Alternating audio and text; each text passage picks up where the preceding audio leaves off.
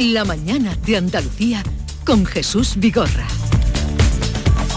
Acaban de dar las 9 y a esta hora el día por delante con Paco Ramón. Cuéntanos, Paco. Muy buenos días, Jesús. Pues la reapertura del Hospital Militar de Sevilla, ya a pleno rendimiento, 20 años después, es uno de los asuntos más destacados de este lunes, en el que va a haber también reunión en Bruselas para abordar los planes de la Comisión Europea, que pretende eliminar gradualmente la pesca de arrastre en nuestra comunidad y en la zona protegida del Mediterráneo de ahora a 2030. Las bolsas asiáticas finalmente han cerrado con pérdidas la primera sesión de la semana después del acuerdo de compra de Credit Suisse por VS. La bolsa de Tokio se ha dejado el 1,4%. Además, los principales bancos centrales del mundo han lanzado hoy una operación conjunta de liquidez para tratar de relajar las tensiones de los mercados. La, en Francia, moción de censura, no, no solo una, sino dos contra Macron. Una, la presentada por uno de los partidos de centro y de izquierda, la otra encabezada por la líder de la ultraderecha Marie Le Pen, mientras siguen las protestas en las calles de París y de Marsella, donde este domingo se han, han sido detenidas 17 personas. El ministro de Cultura, Miguel Iceta, entrega hoy la nueva Biblioteca Pública de Córdoba a la Junta de Andalucía. De momento, el gobierno andaluz no va a aceptar esa transferencia de la gestión de una obra que dice tiene deficiencias y que esperan se corrijan antes de asumir esa gestión. Hoy comienza en la Fundación Cajasol de Sevilla la jornadas España Frontera de Europa dedicadas a la inmigración. Durante esta semana van a intervenir entre otros el ministro del Interior Fernando Grande Marlasca, el vicepresidente de la Comisión Europea Margariti Sines y otra serie de políticos como bien sabe Jesús. Y la primavera comienza hoy a las 10 y 24 minutos de la noche. Eh, pues eh, la primavera, la primavera, que no me respondió al final eh, Caraballo cuando le pregunté eh, que con, con, qué estado de ánimo recibía la primavera o estaba dispuesto tú, Charo, con qué estado de ánimo, aparte del de pequeño resfriado. Y es que sí, las alergias, las alergias. alergia. Es que la primavera en Sevilla, aparte de alergias, lo que trae es un olor a azahar oh. que ya ha brotado y la verdad es que se te transforma el ánimo. Luego además está haciendo calor, que es un horror porque hay una sequía tremenda, aunque parece que como siempre va a llover en Semana Santa, pero, pero claro, con el calor el azar ha estallado y la verdad que por las tardes está de maravilla paseando por las calles de Sevilla. Uh -huh. Bueno, también eh, supongo que el azar también estará ya por Córdoba, por bueno, por muchas ciudades donde el atardecer y el anochecer invita a, a quedarse, hace que cueste mucho entrar en la casa, ¿no? Chirino, por ahí por Granada. a mí es que la primavera me encanta. Yo a poco que apunta la primavera, estos atardeceres me, me huelen pues a todos tipos de fiestas, ferias y, y, romerías, ¿no? Y por aquí por Granada muy bien, está haciendo... Mmm, ayer daba pena cuando volvía de Sevilla ayer y, y, entras por la carretera y ves la sierra de fondo mmm, ah, pelada de nieve, ya, prácticamente ya, ya, nada de nieve y eso es un signo de, del otoño e invierno que hemos tenido. Y eso uh -huh. sí es, un, es, preocupante. Eso sí es grave. Bien, eh, Caraballo lo tenemos en desconexión, que ya veía, han percibido ustedes que había una dificultad, ahora enseguida eh, volveremos a conectar. Eh, las otras mociones, siquiera sea de repaso, porque esto sí es serio, lo que está pasando en Francia, mm. la calle está todavía que arde, eh, y dos mociones de censura en Francia por haber aprobado la reforma de las pensiones por decreto, mmm, saltándose mm. a la Asamblea. Bueno, eh, es lo que, lo que decíamos, ¿no? Eh, son mociones de censura, pero el paralelismo no lo soportan. Es una, una seria, una moción de censura es seria con unas consecuencias eh, reales sobre la política del país, como va a ser la francesa, de las dos que hay, la que tiene más visos de poder prosperar, y la otra pues directamente una patochada. Pero sobre todo una es eh, eh, el reflejo de lo que se vive en la calle eh, en Francia. ¿no? La, las protestas que llevan varios años, no son nuevas, llevan varios años y han desgastado al presidente Macron y, que se han trasladado ese clima de tensión y de presión a la Asamblea y, y va a producir, pues, probablemente deriven o pueden derivar en, una, en unas elecciones. ¿no? Y aquí, sin embargo, eh, eh, pese a el malestar que reflejan algunos estudios de opinión o el que se pueda palpar, sin embargo, no hay una movilización en la calle. Ni siquiera este gobierno ha, tenido todavía que enfrentarse a una huelga general, que es algo a lo que se han enfrentado eh, todos, los, todos los gobiernos, al menos a la convocatoria, ¿no? Y allí en Francia, eh, yo leía el otro día y me parecía muy, muy llamativo y representativo de todo lo que sucede, ¿no? Cuando al, al albur de todas las concentraciones y manifestaciones, hubo un grupo que se manifestó en París a favor de las ratas porque criticaban que la forma de, acabar con las ratas le provocaban daño y sufrimiento durante días. ¿no? Entonces, e, esto refleja un poco lo que es la sociedad eh, o el cambio, la, diferencia entre una sociedad y otra, que se ha trasladado en la Asamblea, como decíamos, a, una reacción que le deja a Macron pocos caminos. Eh, es verdad que puede o no prosperar, va a depender de la derecha más clásica que prospere o no esa, esa moción de censura y entonces abrirán dos caminos. Uno que es el de la destitución sin más de la primera ministra, que, que no hemos enterado de su nombre prácticamente ahora, porque es un papel muy secundario en la política francesa, y otro que sería la convocatoria de elecciones todo lo que sea inestabilidad en un país dentro de la Unión Europea y en los tiempos inestables en los que nos movemos, todo eso es malo y al final termina teniendo repercusiones. Sí, es evidente que Macron se enfrenta a la mayor crisis social desde la revuelta de los chalecos amarillos en 2018, que recordaréis que estalló por el precio de los carburantes. Los analistas creen que el presidente quiso dar un golpe de autoridad al usar la fórmula del decreto ley que bueno, por cierto, este, el decreto, ni siquiera decreto ley, es la fórmula que va a usar el gobierno de España para su reforma de las pensiones. Y yo, a mí me da la impresión que lo que está pasando en Francia es que es una sociedad muy aferrada a un estado del bienestar muy consolidado y que hay reformas imprescindibles que no calan en el tejido social la moción de censura de, hombre, claro, las dos mociones de censura de hoy, hombre, puede que no prosperen, porque como tú decías, Kiko, depende, hay una moción de una derecha minoritaria, de una ultraderecha minoritaria que no, no, no cuenta con los votos necesarios, y dependerá del partido de la, de, la, derecha, que parece que estaría dividido, el que la otra moción prospere o no. Macron tiene su segundo mandato garantizado como presidente de la República, pero es verdad que gobernaría si prospera. incluso en caso de que no prospere, es probable que él tenga que nombrar una, una nueva primera ministra ¿no? para solventar esta crisis. Mm. Y también es verdad que es que la reforma de las pensiones que proponen en Francia es aumentar la edad de jubilación de los 62 a los 64 años, ¿eh? que aquí en España ya hace años que nos jubilamos a los 67. A los 67. Hmm. Y luego a mí sí me gustaría de alguna manera hacer una pequeña comparación con la reforma de las pensiones que se ha, que se ha hecho, que se está haciendo en España que verdaderamente hace todo lo contrario de lo que parece que habría que hacer, porque si el Estado, si, es decir, si el sistema de pensiones en España eh, tiene problemas de sostenibilidad, porque cada vez somos más pensionistas o cada vez hay más pensionistas y menos cotizantes que además cotizan por menos dinero, y lo que estamos haciendo en España es aumentar el gasto y cargar sobre el empleo y sobre los cotizantes eh, la recaudación necesaria para ese incremento del gasto. Yo creo que lo que se está haciendo en España eh, va a durar un telediario y le va a dejar la tarea pendiente al gobierno que surja de las próximas elecciones generales. Sí. Caraballo, sobre las mociones de... Sí, bueno, es que, es que a mí eh, lo que me llama mucho la atención de, de Francia es las diferencias que vemos con la política española y con los políticos españoles y la sociedad que existe con la sociedad española y con, con las protestas en España y con los sindicatos en España y en Francia.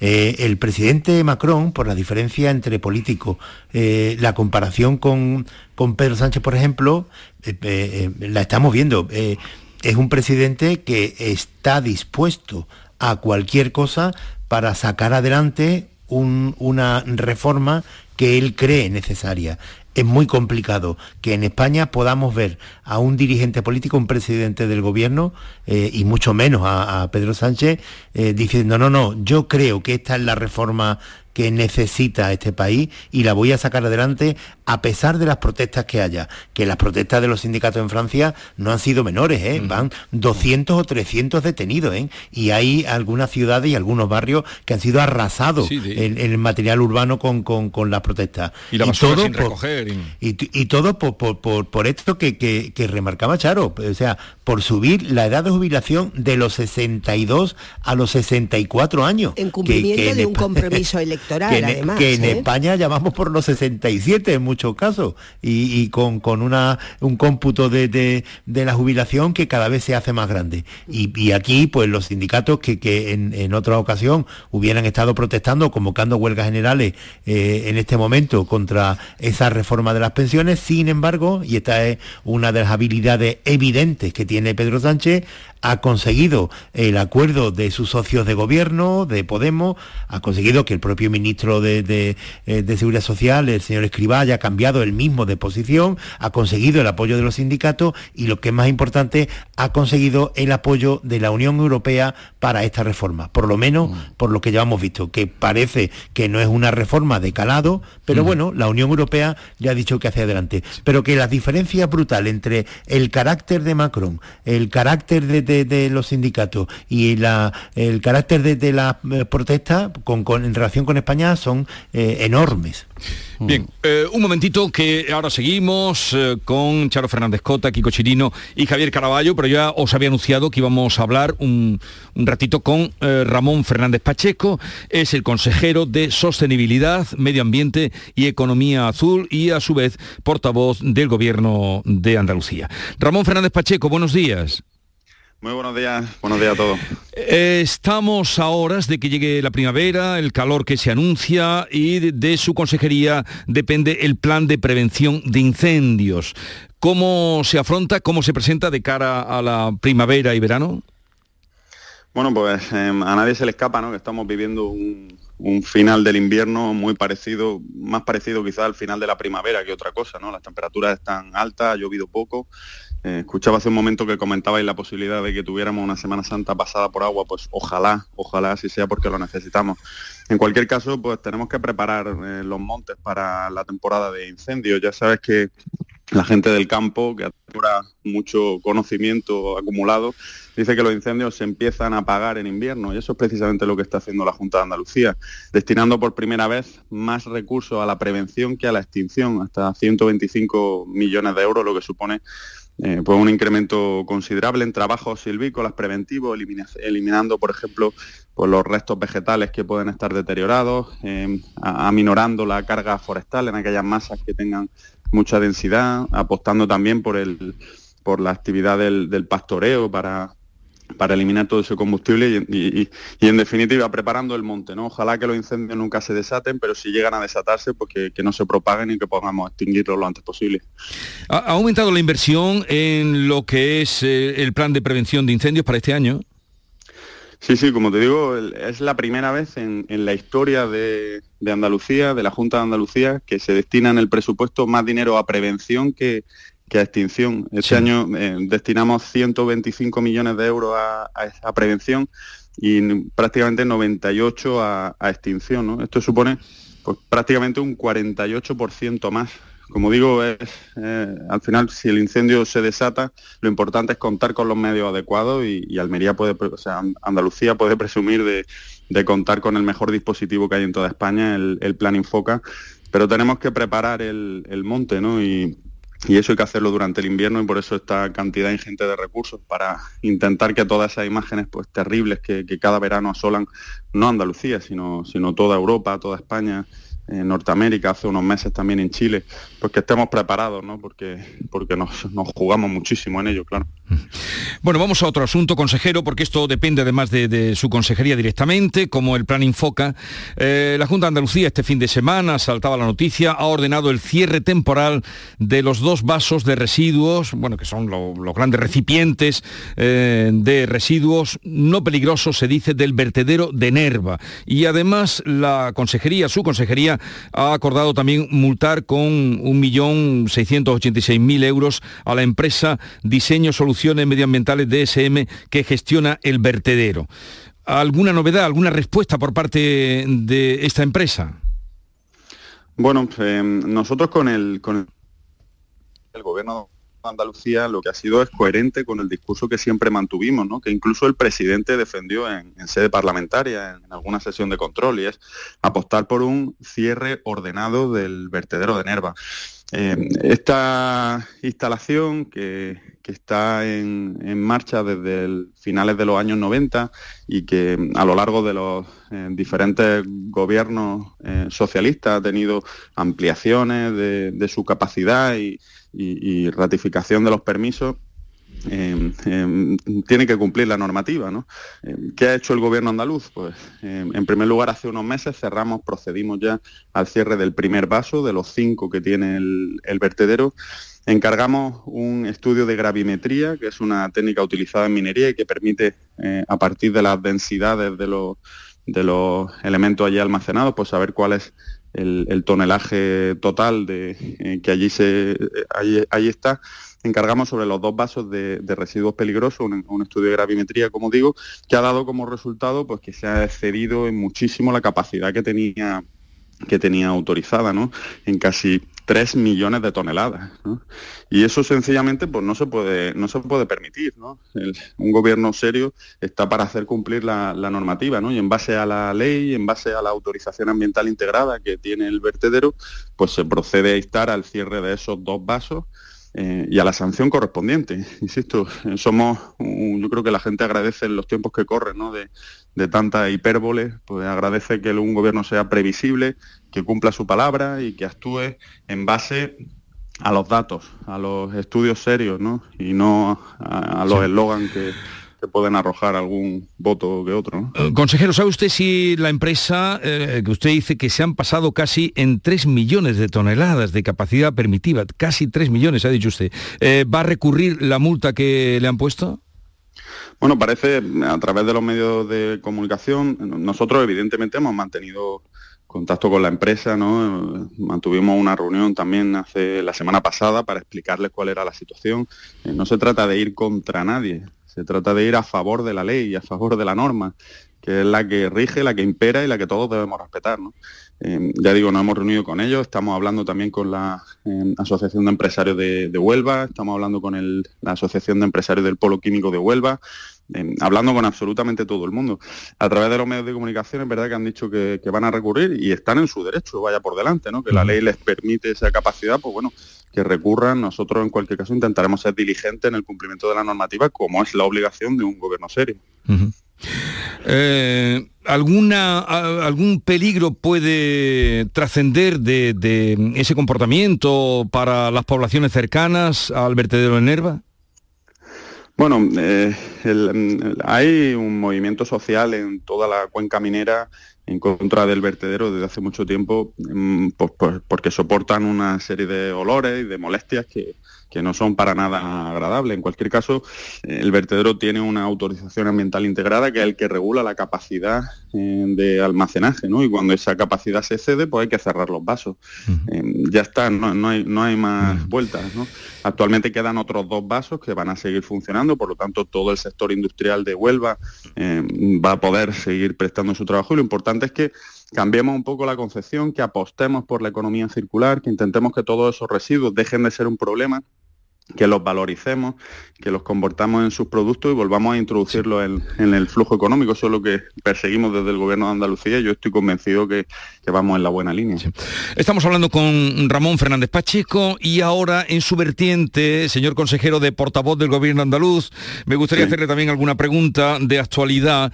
Hoy es el día en el que el antiguo Hospital Militar de Sevilla se pone en funcionamiento, eh, pues eh, con todas las posibilidades, se reabrió hace dos años, se le llamó Hospital COVID, ahora ya con nombre cambiado, Hospital eh, Muñoz Cariñanos, eh, pues se reabre, pero eh, la oposición mantiene la presión sobre la gestión sanitaria. El PSOE mm, ha vuelto a instar al gobierno andaluz para que retire la orden sobre o las tarifas que se publicaron de conciertos sanitarios. ¿Contempla el gobierno la posibilidad de retirar esas tarifas como está pidiendo la oposición? Bueno, eh, yo eh, siempre que, me refiero a este tema me gusta eh, recordar que una mentira repetida mil veces jamás se va a convertir en verdad, ¿no? Y es que es absolutamente falso que el gobierno andaluz esté ni apostando más por la sanidad privada ni tenga en mente privatizar ninguno de los servicios que actualmente se prestan desde el SAS, ni la atención primaria, ni muchísimo menos la atención hospitalaria. Más bien todo lo contrario, este gobierno destina menos recursos al concierto con la sanidad privada de lo que eh, destinaba, por ejemplo, el, Partido Socialista. Es que somos la tercera comunidad autónoma que menos recursos destina a ese fin, ¿no? La que más apuesta por la sanidad pública de la historia de la democracia en Andalucía. Y sin embargo, el Partido Socialista pues sigue instalado en ese discurso que yo creo que no es más que fruto de la desesperación que tienen eh, con vista a los próximos comicios eh, que se han de celebrar el próximo 28 de mayo. ¿no? Creo que la apertura del hospital militar es un buen ejemplo de ello. ¿no? Viene a escenificar muy a las claras el compromiso que el presidente ya manifestó, ¿no? De ese edificio que, que, estaba abandonado desde hace más de 20 años, pues ponerlo al servicio del conjunto de los andaluces, en especial de los sevillanos, pero eh, del conjunto de los andaluces como un nuevo centro hospitalario y que viene a sumarse pues, a esa inversión que a lo largo de las ocho provincias ha venido abriendo centros de salud, abriendo hospitales, apostando por tener más sanitarios que nunca, porque esos sanitarios estén mejor pagados que nunca. Esa es la realidad de la sanidad en Andalucía, que es perfecta, por supuesto que no. Ningún sistema sanitario lo es. Por eso tenemos que seguir apostando, por eso tenemos que seguir invirtiendo, por eso tenemos que seguir cumpliendo nuestra palabra. Lo demás, pues, estrategia electoral del Partido Socialista, ellos sabrán eh, si es responsable o no seguir actuando de esa manera. Otro asunto, el recurso que la Junta de Andalucía eh, presentó eh, contra la inconstitucionalidad del impuesto de solidaridad, también llamado impuesto a las grandes fortunas, se ha designado al magistrado Juan Carlos Campo, antiguo ministro, como ponente de ese recurso contra ese impuesto. Em, fue ministro de este gobierno. Mm, ¿Temen ustedes que, no sé, que mm, pueda eh, actuar de una manera no tan objetiva o tan independiente a la hora de hacer esa, eh, en fin, esa ponencia que tiene que hacer? Bueno, eh, a mí no me gusta poner la venda antes de la herida, ¿no? Pero el hecho de que se designe, el Tribunal Constitucional designe a un exministro de Pedro Sánchez para resolver un recurso, un recurso contra una medida del gobierno de Pedro Sánchez eh, que plantea Andalucía como un ataque claro a su autonomía, eh, pues muestra bien a las claras ¿no? el interés que tenía el señor Sánchez por controlar el Poder Judicial y en particular el Tribunal Constitucional. Creo que no admitir el, el recurso que ha presentado Andalucía supondría, aparte de una flagrante vulneración del orden constitucional, pues un, presentaría un precedente tremendo, ¿no? Y es que la autonomía fiscal, que en este caso no reconoce el Estatuto de Autonomía, la posibilidad que tenemos los andaluces de decidir sobre parte de nuestra fiscalidad, pues estaría poniendo en entredicho. Así que, bueno, pues el señor Campo tiene una oportunidad maravillosa de demostrar que es independiente, que empieza a estar donde está y que no obedece a los designios de quien le ha apoyado para estar en ese sitio, que es Pedro Sánchez. Pues eh, gracias por atendernos, Ramón Fernández Pacheco, consejero de Sostenibilidad, Medio Ambiente y Economía Azul y a la sazón portavoz del Gobierno de Andalucía. Un saludo y esperemos que, por lo que empezábamos, que los incendios no sean eh, motivo de preocupación, alarma en Andalucía este, esta primavera y verano y, y en ese sentido pues le deseamos la mayor de las suertes, consejero. Muchísimas gracias, mucha precaución a todo el mundo cuando vaya al, cuando vaya al monte, que es la mejor manera de evitarlo. Muchísimas gracias Jesús y que tengáis una magnífica semana. Igualmente, para usted. Eh, bueno, antes de ir a publicidad que vamos en un momento, eh, ¿qué os parece eso último que se haya nombrado como ponente a Juan Carlos Campo, em, consejero de justicia. A ver, un momentito, Charo, que, el micrófono te parece que tenemos un problema. A ver, Charo. Un, problema con mi micro. Ningún problema. No, que me, parece que esa designación pone en entredicho la imparcialidad a la hora de garantizar el cumplimiento de la Constitución, ¿no? Así que, mm, en mi opinión, la obligación de Juan Carlos Campos sería velar para que el Tribunal de Garantía garantice que se cumple la Constitución. Y lo que se sostiene de la Junta de Andalucía es que el impuesto de solidaridad de las grandes fortunas es un ataque, es un ataque grave al orden constitucional porque modifica y vulnera la autonomía financiera de Andalucía. Yo creo que hubiera sido ideal que el ponente fuera otro, no un exministro del gobierno que ha puesto en marcha este, este contraimpuesto, porque en realidad es un, contraimpuesto que frena una iniciativa del gobierno andaluz para atraer inversión y eh, permitir que se cree riqueza, que es la política que se trata con mayor o menor acierto, pero es lo que se está tratando de hacer desde aquí. Y en mi opinión ese impuesto nace como contra un, contraimpuesto a la acción del gobierno andaluz. El problema, el problema es que eh, el resto de potenciales ponentes o de posibles ponentes, mm, cuál no estaría marcado por un lado o por otro. Mm, las leyes, las leyes son interpretables y una de las cuestiones por las que las leyes son interpretables por la ideología de, los, en este caso de los magistrados. Mm, y todo magistrado tiene una ideología. Lo que pasa es que en el caso de Campos eh, sabemos cuál es y eso lo convierte en sospechoso. Pero el problema, como decía, es de origen el problema es que mm, cuántos no magistrados del Tribunal Constitucional no tendrían unas afinidades o una ligación eh, a lo largo de su historia por uno por otro. Dentro de eso, pues hay que esperar que actúe con, total eh, independencia o pretendida independencia. El problema es que, mm, con este tipo de nombramiento y el caso de Campos, pues hay magistrados que ellos mismos se convierten en sospechosos. A ver, recordemos una vez más que, que el Tribunal Constitucional no forma parte del Poder Judicial y que es un órgano eh, de extracción netamente política. La inmensa mayoría, salvo dos de los doce vocales, están elegidos por el Congreso de los Diputados, por el Senado y por el propio Gobierno de la Nación. Es decir, que a, eh, diferencia de, los magistrados y los tribunales de las audiencias, el Tribunal Constitucional sí es un órgano que podríamos decir que es político. Hmm. Eh, ¿Qué ocurre? Que es político y por eso todos sus miembros los nombra el Congreso, el Senado y el Gobierno directamente, que nombra a dos vocales. Eh, su misión es interpretar la Constitución y siempre tiene una vinculación directa con la realidad política del país. Esto no es ningún escándalo, esto está así en la Constitución. Hombre, Javier, pero, pero hay que guardar la forma un poco, ¿no?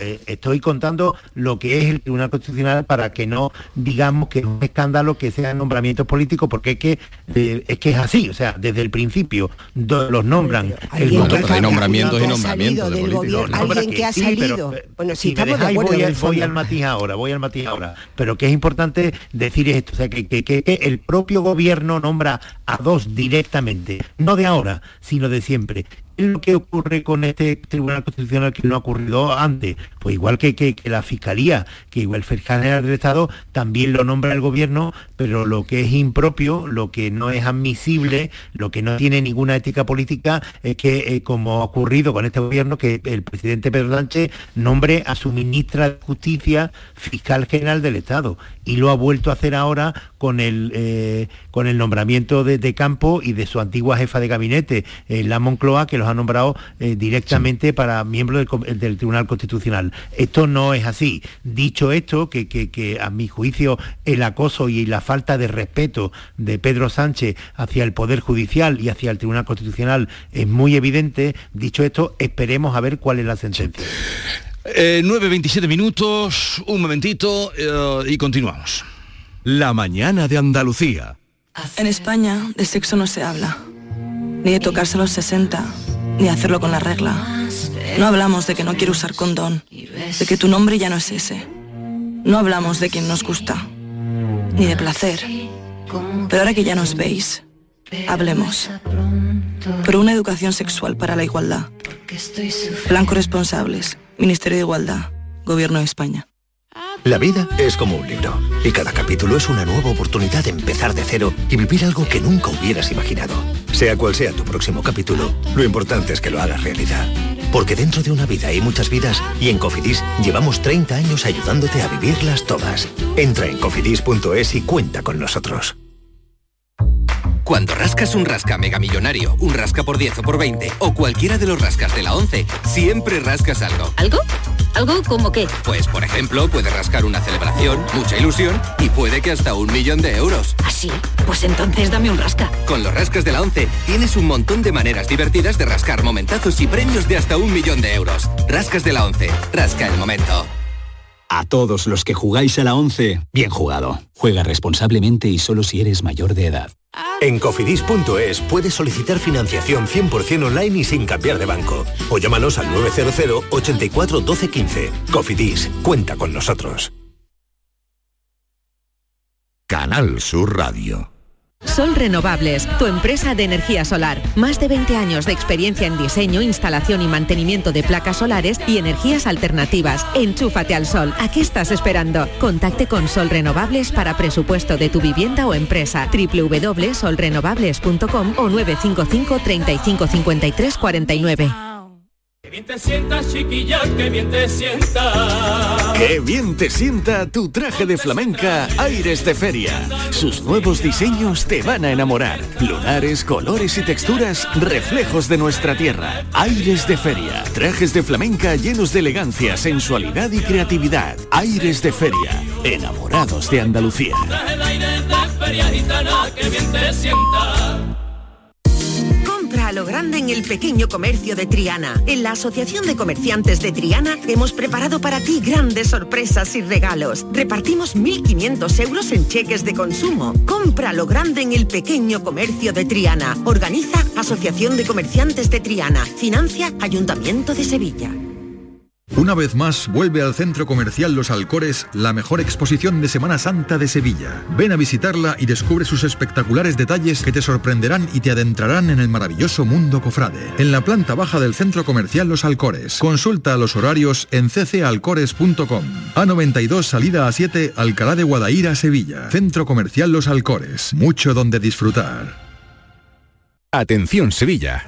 El mundo del automóvil en Sevilla tiene nombre propio. Grupo Berrocar. Más de 30 años en el sector. Un gran stock de turismos y furgonetas en alquiler y un amplio abanico de vehículos en venta con una de las mejores garantías. Búscanos en grupoberrocar.com y en nuestros puntos de venta y alquiler en Sevilla y provincia. Grupo Berrocar. Tu confianza, nuestro motor. Adela tiene 85 años y vive sola en casa. Pero no está sola. Cada semana recibe la visita del personal de un centro público de atención domiciliaria para comprobar cómo se encuentra o si necesita cualquier tipo de ayuda en el día a día. Además, revisan que su pulsador de emergencia funcione sin problemas, lo que le permite vivir con mucha tranquilidad. No es magia, son tus impuestos. Agencia Tributaria, Ministerio de Hacienda y Función Pública, Gobierno de España.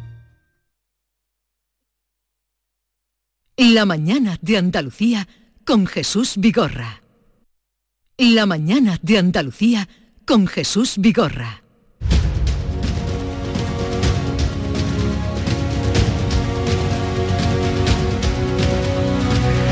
Y con Javier Caraballo, Kiko Chirino, Charo Fernández Cota, no tengo mucho tiempo, pero eh, Kiko, ¿qué pasa con la inteligencia artificial en Granada?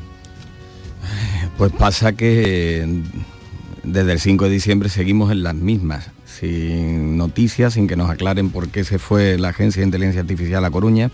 Y lo más preocupante, con el gobierno negando el expediente desde el 5 de diciembre, no ya a los periodistas, que podría uno entenderlo, sino a los diputados, a los senadores, incluso a las instituciones que lo han pedido y al propio Supremo.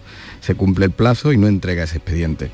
En paralelo, sí se está concediendo pues otra serie de compensaciones para que no miremos esa otra realidad, que es que no quieren dar el expediente para que no se quede constatado que fue un paripé para darle la Agencia de Inteligencia Artificial a La Coruña con menos mérito que a Granada. Pero, pero no te conocen a ti, no te conocen a ti, porque aquí con Chirino está ahí como martillo, pilón y con toda eh, preguntando y pidiendo dónde está el expediente que no va a aparecer. Eh, ¿Por qué no existe?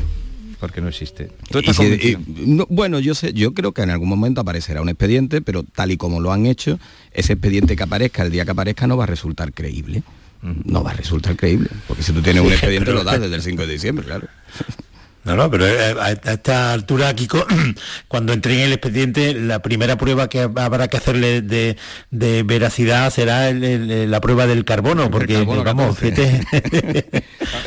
vamos a ver, no, no, eh, en serio, me, me Sí, parece claro, muy es muy interesante serio. eh, y lo, lo que están haciendo es- en ideal de perseverancia, eh, porque, porque está la labor de, de- de los medios de comunicación y me parece muy importante. Y es insólito el que, que el oscurantismo y la falta de transparencia del gobierno. Eh, eh, los granadinos y los andaluces tienen derecho a conocer el expediente, pero sí que no se está pidiendo nada, se está pidiendo que pongan las cartas boca arriba una vez que ha terminado la partida y ya está. Y, y- y es que esto es un derecho y el gobierno que tantas veces presume de transparencia tendría que verlo, eh, te- eso tendría que consultarse sin necesidad Claro. de que alguien lo tuviera metido en un cajón.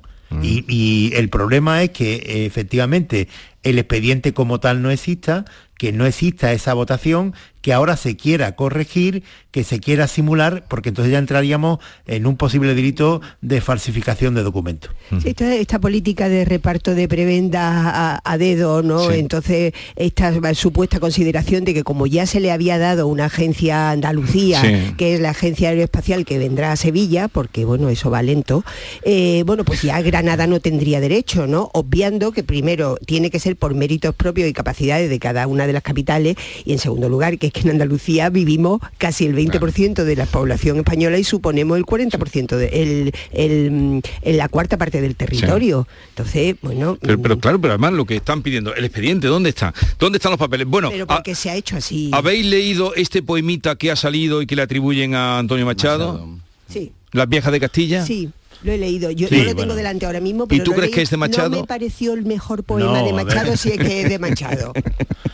Es atribuido, ¿eh? Porque es que es que se pasan, se que- pasan, se pasan. léelo, que dice, léelo, eh, porque es que es un poco chorra el poema. dice, ¿no? no, entonces, dice.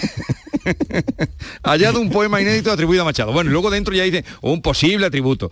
Eh, entonces tú para ti no. A ver, Vamos, no, no, no, no soy experta, Vale, ¿eh? pero no te, no te suena No la música. sonó. Vale. No, el, el vamos a ver, alejandrino. que- ¿Y a ti, Caraballo?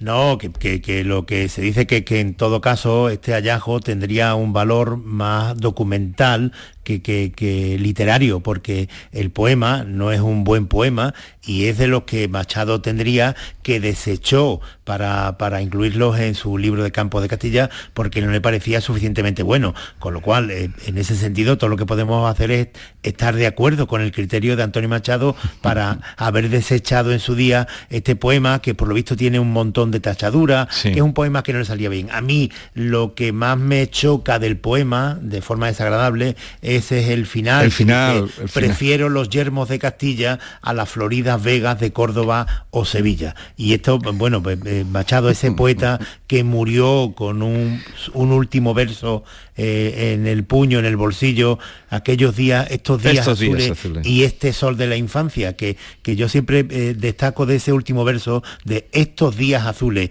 y este sol de la infancia, el presente, estos días azules. Él estaba en sus últimos días, estaba en Francia a punto de morirse, pero recordaba todavía el sol de Sevilla, el sol de, de su patio de naranjos en, en Sevilla, como algo presente, estos días azules.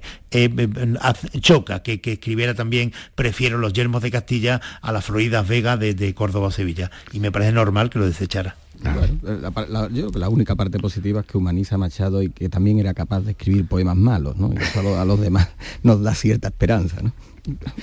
Charo, aparte de, la- de las ¿por qué pones esa carita, ¿no? Charo? Pues porque eh, eh, yo eh, creo que, que, bueno, pues igual lo desechó, pero de verdad que me cuesta eh, pensar que Machado escribiera un poema tan malo. Pues, sí, sí, pues probablemente fue- lo era así de malo y por eso lo Pero por desechó. eso lo desechó. Por eso lo pero claro que... Pero es que mm, el mero hecho de escribir... Es que Llegar hasta el final, ¿no? No, no, no, no, no, haberlo desechado Eh, antes. el fin- no, pero eh, Javier por eso dice que puede tener el valor de documental, pero hasta qué punto eh, también eh, estamos mm, los investigadores, no nosotros que no pintamos nada, en sacar algo que él desecha, que el autor desecha, hasta qué punto, ¿no? En fin, pero claro, ese final es terrible. Prefiero los yermos de Castilla a las Floridas Vegas de Córdoba, Sevilla.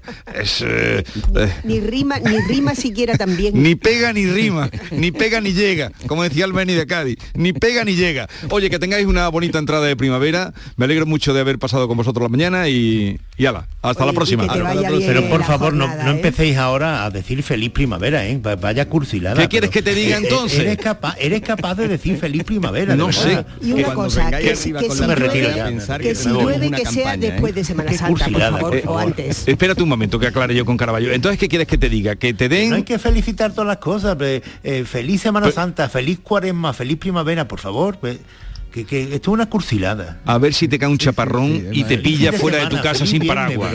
A ver si quiera, quiera el azar que te caiga un chaparrón buenos días. y que te pille sin paraguas. es una maldición gitana. ¿no? Adiós.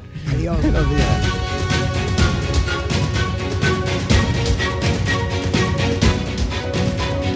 Esta es La mañana de Andalucía con Jesús Vigorra, Canal Sur Radio. Sofía tiene 22 años. Siempre le han gustado las matemáticas y todo lo relacionado con el espacio. Desde pequeña tenía clara su vocación. Sabía que quería hacer una ingeniería. Ahora estudia en una universidad pública gracias a una beca. Cuando termine piensa ampliar su formación con un doctorado que le permita completar su currículum y dedicarse a uno de los campos con más futuro, la aeronáutica. No es magia, son tus impuestos. Agencia Tributaria, Ministerio de Hacienda y Función Pública, Gobierno de España. Solo con tu mano se crea una sonrisa. Únete a la red de voluntariado de salud mental de Andalucía y ayúdanos a construir una sociedad más justa y responsable. Cambiamos tu tiempo por sonrisas. Busca la asociación más cercana a tu domicilio en la web saludmentalandalucía.org. Campaña subvencionada por la Consejería de Inclusión Social, Juventud, Familias e Igualdad. Canal Sur Radio. No lo pienses más. Este año haz borrón y casa nueva con la hipoteca joven IN95. La hipoteca que estabas buscando. Porque te financiamos hasta el 95% del menor valor entre tasación y compraventa. Para más información, acércate a nuestras oficinas o entra en cajaruraldelsur.es. Te sobran razones para venir a Caja Rural del Sur. Hipoteca joven IN95 de Caja Rural del Sur. Formamos parte de ti. Decimosegunda edición de la Ruta de la Tapa de Santa Olalla del Cala, en pleno Parque Natural Sierra de Aracena y Picos de Aroche. Los días 25 y 26 de marzo, las mejores tapas de nuestros bares, actuaciones en directo, un tren turístico y jornadas de puertas abiertas en monumentos y museos te esperan en la Ruta de la Tapa. Ven a Santa Olalla del Cala, ven a la Sierra Prometida, cuna del jamón de bellota y del grumelo. Tomarartesanía.com es la nueva web de Tomar Artesanía, marca de referencia en el traje de corto. Descubre en tomarartesanía.com las tendencias en sastrería campera para el caballista y la amazona. Visita nuestras tiendas en Huelva y Sevilla para tu traje a medida. Vístete en tomarartesanía.com. Da rienda suelta a tu pasión. Llega el buen tiempo y con él las ofertas de IKEA para crear un espacio donde disfrutarlo. Esta temporada tú pones la terraza o el balcón y en IKEA ponemos la inspiración. Descubre nuestras ofertas en IKEA Sevilla. ¿Has pensado en instalar placas solares en tu vivienda o negocio? Con Sol Renovables, enchúfate al sol. www.solrenovables.com o 955 35 53 49. Mercado del Cerro, tu mercado. La mejor calidad a buen precio en el mercado de abastos del Cerro del Águila. Premiamos tu confianza. Repartimos mil euros en cheques de consumo. Mercado del Cerro, tu mercado. Organiza Mercado de Abastos del Cerro del Águila. Financia Ayuntamiento de Sevilla. ¿Aún no sabes lo que es el kit digital? Más de 300.000 empresas ya lo han solicitado. Si eres autónomo o una pyme de menos de 50 trabajadores, pide ya tu bono digital de hasta 12.000 euros. Es el momento de trabajar conectados, de hacer crecer tu negocio, de mejorar tu ciberseguridad, de disfrutar de los beneficios de la digitalización. Únete al cambio digital. Infórmate en acelerapyme.es. Financiado por la Unión Europea. Next Generation. Plan de recuperación. Gobierno de España. Esta es La Mañana de Andalucía con Jesús Vigorra, Canal Sur Radio.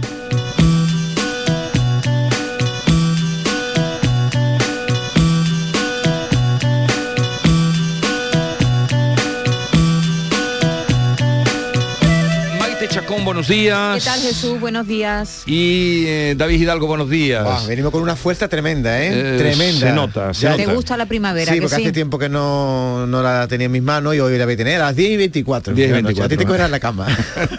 a mí no. A mí también casi. A En ver, me va a coger en pijama la primavera. Eh, vamos a ir rápidamente. Tengo cosas que contaros. Si me da lugar y tiempo, lo haré. Y si no, mm, lo dejaremos para otro día. Pero vamos con una, una noticia que queríamos compartir con ustedes. Sí, los investigadores del Instituto de Investigación de Biomédica de Málaga y Plataforma de Nanomedicina han desarrollado una metodología para la detección temprana del cáncer de mama. Agárrate Jesús, a través de una sola muestra de sangre. Es un avance tecnológico en la salud, es un nuevo método que logra detectar el cáncer de mama, pues eso, con una sola gota de sangre, con lo que eso supone, con el avance que eso supone para la detección precoz de esta enfermedad. Pero esto que me cuentas es casi revolucionario. Vamos a contrastarlo con Emilio Alba, es director de la unidad de oncología del Hospital Virgen de la Victoria de Málaga. Doctor Emilio Alba, buenos días. Hola, buenos días. Eh, ¿Es así, como contaba mi, mi, compañera, que con un análisis de sangre, una muestra de sangre, se va a poder detectar el cáncer? Ahora, ahora nos va a matizar el doctor. ¿El, cáncer de mama? bueno, no, es una gota, ¿eh? no es una gota, es un poquito más. Es una, es una extracción eh, de sangre. no, sí, sí es así, sí es así. con 20 mililitros de, de plasma, que aproximadamente es una extracción eh, en fin, un poquito grande, aproximadamente unos 50 mililitros de sangre, eh, prácticamente eh, en el 100% de los tumores de mama podemos encontrar una alteración genómica que es privativa del tumor, o sea que es diagnóstica del tumor. es una matización en el sentido de que la cantidad de sangre a fecha de hoy es más alta, pero es cierto ¿Qué importancia tiene eso? Bueno, eh, ahora mismo estamos a nivel de desarrollo, eh, porque esto es en un número de pacientes limitado, eh, pero lo que estamos intentando a más gran escala es ver si puede llevarse a la práctica. tengan en cuenta que esto es en mujeres que ya sabemos que tienen un cáncer de mama, o sea, mujeres que se hacen una mamografía o, una resonancia de mama y eh, se ve que desde un punto de vista radiológico eh, tienen la enfermedad. ¿no? Una vez que nosotros sabemos eso y vamos a la sangre, podemos detectar prácticamente en el 100% eh, una mutación diagnóstica. Claro, ¿cuál es la gracia de toda esta historia? Poderlo hacer mucho antes, cuando desde el punto de vista radiológico eh, no, no sea evidente todavía, o sea, hacer lo que se llama un diagnóstico ultra precoz, ¿no? Eh, en eso estamos, a ver si lo conseguimos. ¿Y llevaban o llevan ustedes mucho tiempo trabajando eh, en esta investigación? Sí, sí, sí, sí, llevamos pues casi cuatro años entre unas cosas y otras, sí, sí, llevamos unos cuatro años en esto. ¿Eso significa, doctor, que la biopsia, que hasta ahora era el método con el que se detectaba un cáncer de mama, puede pasar a la historia? No, eh, la biopsia va a ser necesaria todavía para hacer un diagnóstico de certeza y de precisión. El proyecto, en realidad, lo que eh, va dirigido es a diagnosticar la enfermedad eh, cuando su tamaño sea muchísimo más pequeño del que del que es en la actualidad cuando lo diagnosticamos. Piensen que en un diagnóstico precoz de un cáncer de mama, ya sea una, una mamografía, una resonancia, para detectar la enfermedad uno necesita tener aproximadamente un centímetro de tumor. ¿no? Entonces, eh, nosotros, eh, nuestro proyecto es diagnosticarlo cuando sea muchísimo más pequeño. ¿Cuánto más pequeño? Esto no lo sabemos hasta ahora, pero mm, lo, más pequeño posible. ¿Por qué? Porque es una cosa bien sabida en el cáncer en general y en el cáncer de mama en particular, que conforme más pequeña sea la enfermedad, más alta es la probabilidad de curación y sobre todo eh, ya menos tratamientos agresivos habrá que hacer. cuanto antes se detecte, eh, claro, cuanto antes se detecte mejor para, para, para todo, ¿no? Eh, doctor, esto puede, esto puede con el tiempo sustituir a las mamografías, a los cribados de mamografía que nos hacemos las mujeres a partir de una cierta edad. ¿O es demasiado optimista? que sí, que no, sí. No, no, no, yo estoy, yo estoy convencido, estoy convencido en esto y en otros tumores como el carcinoma colorectal o incluso en tumores de otro tipo como el cáncer de pulmón. Estoy absolutamente convencido, estoy convencido que el diagnóstico del cáncer, el cáncer tal como lo conocemos en la actualidad, va a cambiar porque con las técnicas moleculares vamos a ir a, a diagnósticos muchísimo más, muchísimo más precoces. Esto no quiere decir que las exploraciones radiológicas vayan a, desaparecer, ¿no? Pero que creo que vamos a encontrarnos escenarios muchísimo más tempranos de la enfermedad. Y yo creo que eso lo vamos a ver, a ver en, en, corto plazo. Sí, pero dice usted que llevan cuatro años, Sí, llevan cuatro años trabajando, investigando. A partir de ahora, que, mm, ¿cuál es el proceso para que esto eh, se empiece a utilizar? Bueno, eh, ahora el siguiente paso es, eh, eh, digamos, expandirlo en un número. Esto lo hemos hecho en 75 casos, ¿no? ahora nuestra tarea es hacerlo en un número mucho, mucho, mucho más alto, ¿no? para, para, para, digamos, para confirmarlo, ¿no? un, un, grupo de confirmación que se llama. Una vez que esto esté verdaderamente confirmado y que no tengamos ninguna duda de que esto es así, pues entonces lo que habría que ir es a una población de riesgo que no tenga la enfermedad, ¿no? Gente que sabemos que tiene alto riesgo, pero que todavía no ha desarrollado la enfermedad, y ver cómo se comporta el test en ese, en ese escenario. Pues solo nos queda que agradecerle y felicitarle a usted y a quienes con usted han trabajado, Emilio Alba, director de la Unidad de Oncología del Hospital Virgen de la Victoria de Málaga, porque, como decíamos, esto es revolucionario y un paso adelante, indudablemente, para atajar el cáncer de mama y otros que pudieran ser antes de que esté ya crecido eh, y en el más estado pequeño que usted decía que se puede detectar. Eh, que vaya bien todo, ese proceso que queda todavía por delante y felicidades, doctor. Muchísimas gracias. Adiós.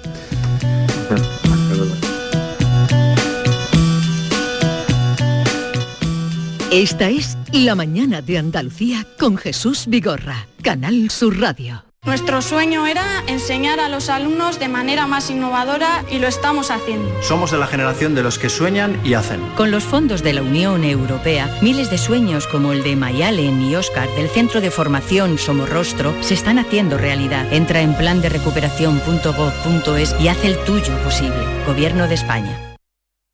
Canal Sur Radio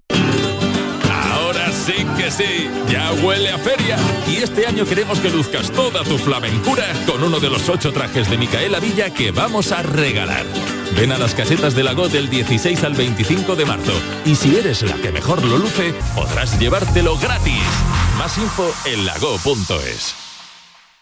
Desde 1986 hemos recorrido un largo camino, un camino de mejoras y superación, donde Sevilla no ha dejado de crecer y creer en sí misma, con Lipasam siempre a su lado, porque el futuro es un camino que solo podemos hacer juntos. Cumple tu parte. Lipasam, Ayuntamiento de Sevilla.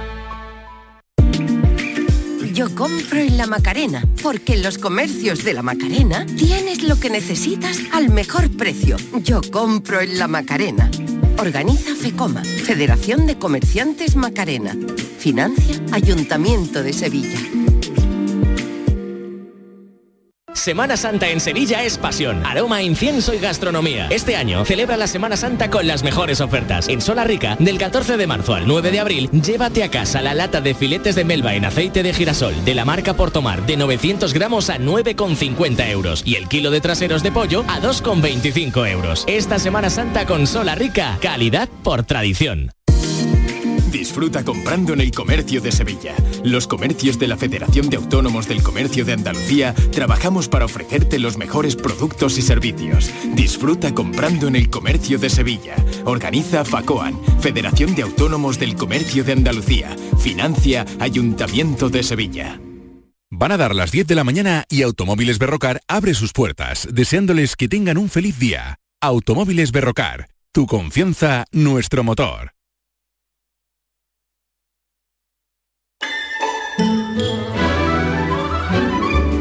Esta es La Mañana de Andalucía con Jesús Vigorra, Canal Sur Radio.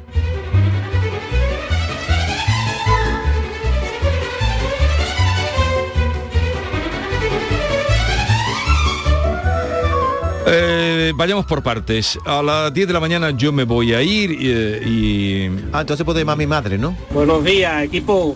¿Qué? ¿Eso qué? ¿De vacación otra vez, no? ¿Cómo que de vacaciones? Qué bien vive el gachón. Explica, explica por qué te va. Pero vamos a ver, ¿pero esto qué es? Esto es una... eh, esto es un asalto a...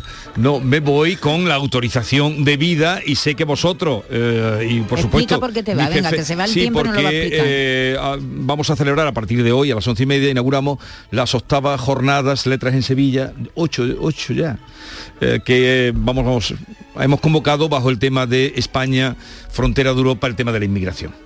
Y con mi amigo Pérez Reverte, Y con Arturo, montón de invitados y con muchos más invitados, pues vamos a Esta inaugurar tarde la voy sala yo a ver a Sanfermín. Nico Castellano. Por favor, sí. Sí, sí. El libro está muy bien, me llamo Adu, me luego te lo presto. Sí, sí, sí. Eh, o te lo compras, pero porque eso queda mal, pero yo te lo presto. me lo compraré. Está muy la bien. gente que quiera ir, que la hace para ir, o ya está todo. Bueno, esa puerta abierta. Ah, vale. Hay que irse Hasta allí. Hay que ir prontito. Sí, es que estas cosas luego se abre siempre el teatro también, el patio y el teatro. Y hoy está el director de Amnistía Internacional, que es mm, interesantísimo lo que diga. Luego viene Carlos Rojas, porque de cada partido político hemos invitado a todos. Luego ya algún día haremos aquí un repasito, porque la gente dice, ah, ¿por qué no está tal? Hemos invitado a todos los partidos importantes. Y algunos mm, están y otros han declinado. Y esta tarde viene un empresario de Almería, que es muy importante que esté, de elegido, eh, José Manuel eh, Escobar, que exporta al exterior toda la producción para que nos dé de cómo aquello ha crecido gracias también a la inmigración, a la inmigración ¿no? Se llama Bueno, y a un prosperidad inmigrante. e inmigración. Alama, que hemos tenido el que estuvo aquí. Alama, Sí, Lama, sí. Lama, Lama, que está ahora de encargado en un supermercado, Sí, sí, que le- nos contó, ¿te acuerdas cuando le echaron los perros? Y yo dije, cuando empezamos a organizar esto, digo, tiene que estar Lama allí contando cómo llegó aquí, porque es tremendo. Bueno, tardó casi tres años en llegar, ¿no? Lo duro que es eso.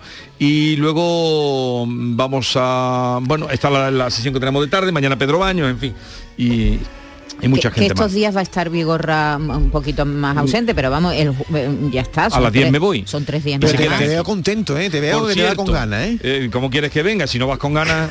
Eh, el otro día, el día sábado, que estaba lleno el centro, una riada había allí, me dijo Fernando García, nuestro amigo, el que presenta eh, los, los telediarios de Canal Sur Televisión, me dice, oye, hazme una cosita para que yo promocione la jornada Letras en Sevilla. Sí, te vi, te vi la tele, ¿eh? Total, que me fui ingenuo con un cámara delante de un cartel muy grande que hay, que es la, la, eh, la imagen muy, la patera esa Es que llega, es- potente, es, muy muy- llamativa. sí. Allí había una riada de gente. Entonces pasaron dos matrimonios que venían de haber comido, supongo, juntos y tal. Una, ella se llama Maite eh, Jiménez de- eh, Cisneros, mm, oyente total. Me dio un poquito de caña de por qué le, me metía tanto con David, Hombre, claro. pero una, una oyente, pero oyente desde la mañana hasta que terminamos, bueno, una oyente, ¿qué te voy a decir? Fiel. Y entonces, como me vieron que no podía, allí no se paraba, no se podía grabar, se pusieron en un lado uno y en otro lado otro y así hicimos la grabación. Para parar ¿Por la qué me gente, miras ¿no? tan serio? ¿Es que vamos mal de tiempo o qué? Va perfecto. Pues no sabe el favor que me hicieron, el cariño que me dieron y, y se hizo Pues la grabación. muchas gracias por hacer de Pues guarda. entonces ahora voy a estar tres días sin que me des caña, Jesús. Eh, por eso te decía que Por eso no me mi meto madre, contigo, que mi ¿Tú ¿Tú madre quieres que te dé caña hoy. yo a ti para que tú te No, no, no, no, yo cariñito, ¿no? No, pero Vale. ella sabe. besitos, Pero besitos. ella, ella me dijo, digo yo a David lo quiero mucho, y dice, ya sé que, o sea, se nota que el cariño es mutuo. Pero es Hoy que yo- viene a cantar Pero es que yo te... Andrés Suárez. Colores semi blanco y Me negro. encanta Andrés Suárez, te lo vas a perder, querido. Una gira extraordinaria que Sí, tiene. sí, una gira extraordinaria y su noveno disco que acaba de salir, salió en febrero y va a pasar por aquí por estos estudios para estar un rato con nosotros. canciones preciosas, ¿eh? Una un disco estupendo. ¿Y sabes que hoy vamos a hablar de fotografía? Hemos invitado a un joven alicantino que reside en Sevilla, que ha sido elegido, una fotografía suya ha sido elegida entre las mejores de- del año, por una foto una, instantánea, una imagen que ha captado de la luna saliendo de un lugar que parece un volcán, luego explicaremos dónde está exactamente ese lugar, es una foto preciosa. Entonces va a venir para estar aquí con nosotros, nos va a contar cómo hizo esa foto y además le vamos a preguntar a la gente cuántas fotos tiene en su móvil, si tiene el gatillo fácil y si tiene a toda la familia hasta el gorro con su afonda y fotografiarlo todo. Quedó aprobada la ley del bienestar animal que entrará en vigor dentro de seis meses. García Barbie- Barbeito, en un exceso de celo, ya ha comenzado a darle un tratamiento fraternal a todo bicho que encuentra. Eh, hermano tal, hermana rata, hermana no sé qué, hermano perro. Cucarachas. Hermana cucaracha. Mañana vamos de eso en el tema del día. Querido Antonio, te escuchamos. Muy buenos días, querido Jesús Vigorra. Perversos de la hermana rata. Con San Francisco de Asís quisiera cambiar palabras, por si acaso en todo esto tuviera una culpa clara. Se ve que el santo querría tener una larga casta, que empezó a nombrar parientes como el que lava y no enjuaga. San Francisco, que ya saben que tiraba a la animalia, que se fue al lobo feroz y le dijo dos palabras, y el lobo se le quedó que casi, casi lo abraza. El lobo se enterneció cual postre de flan y nata. San Francisco, que era listo, le dijo, hermano, ¿qué pasa? Y el lobo oyó lo de hermano y le temblaron las patas. Sus dientes se convirtieron como en mantequilla blanda y se fue tras de Francisco como si fuera una pava.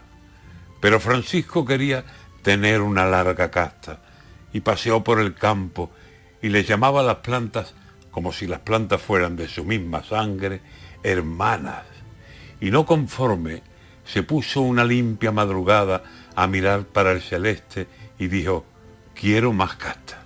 Y empezó, como ya saben, llamando a la luna hermana y hermanas a las estrellas. Vaya una familia rara. Y claro, de todo aquello, algo sabrá la velarra, que ahora quiere que nosotros digamos hermana rata. ¿Qué quiere? ¿Que la llevemos en el regazo, abrazada, como el que lleva un bebé? ¿Le damos teta a la rata? ¿Le besamos la cabeza y la dormimos con nana? Y si se pone malita, la metemos en la cama y le contamos el cuento de la niña que era mala y perseguía con un palo por el corral a las ratas? Ay, San Francisco de Asís, tu hermandad nos cuesta cara, tanto que al ver al roedor hecho el amo de la casa, si no lo puedo matar, me cago en toda su casta.